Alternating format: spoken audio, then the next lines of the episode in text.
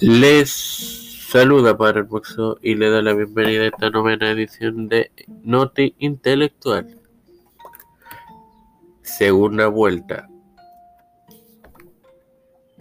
Eh, la Cámara de Representantes de Puerto Rico llevará a votación hoy una medida que propone realizar un referéndum para enmendar la Constitución para disponer que el gobernador sea elegido con más del 50% de los votos, lo que abriría la puerta a una segunda vuelta electoral.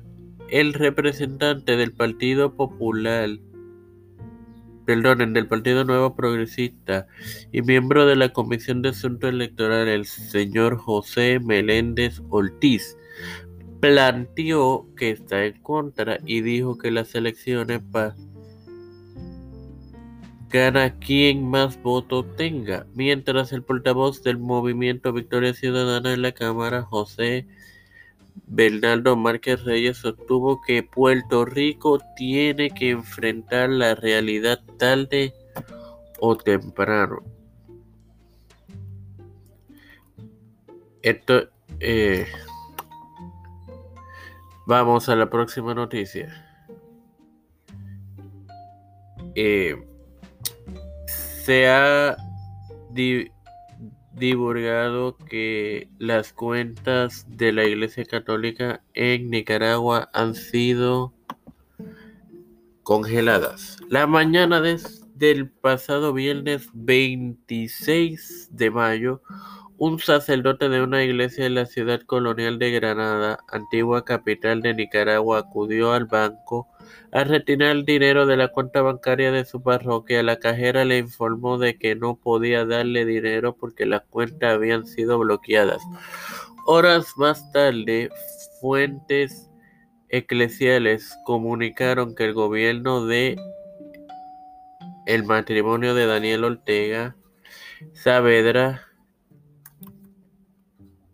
y su esposa um, Rosario Murillo este Murillo sabe Zambrana eh, habían realizado esto. Que a su vez sirven como presidenta y vicepresidenta de la República, antes mencionada. Ordenó a la entidad bancaria la congelación de las cuentas de las nueve diócesis del país como parte de la embestida que el régimen mantiene contra el catolicismo. Fuentes corroboraron de manera directa el congelamiento de las cuentas de la diócesis de Managua, una de las principales del país y cuya cara más visible es el cardenal Leopoldo Brenes, con sus sacerdotes tras conocerse el bloqueo. El el pulpurado sostuvo una reunión de emergencia con sus sacerdotes tras conocerse el bloqueo de los activos, que incluye las diócesis y las parroquias. Este, esta fuente también confirmó de manera directa el bloqueo de las cuentas de la diócesis de Matalgapa al norte del país y de la, la de León y Chinandega en el occidente.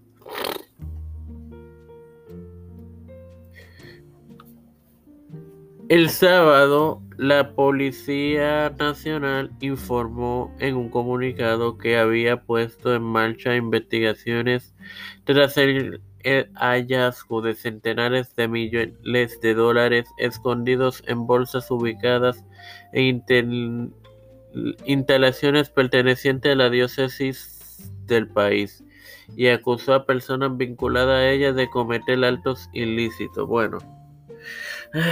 Bueno, señores, de esto yo prometo, ya sea una opinión escrita o un podcast de la opinión del director porque hay otros nexos que incluyen a puertorriqueños en esta noticia. Ahora, sin más nada que agregar, hasta una próxima edición, amigos.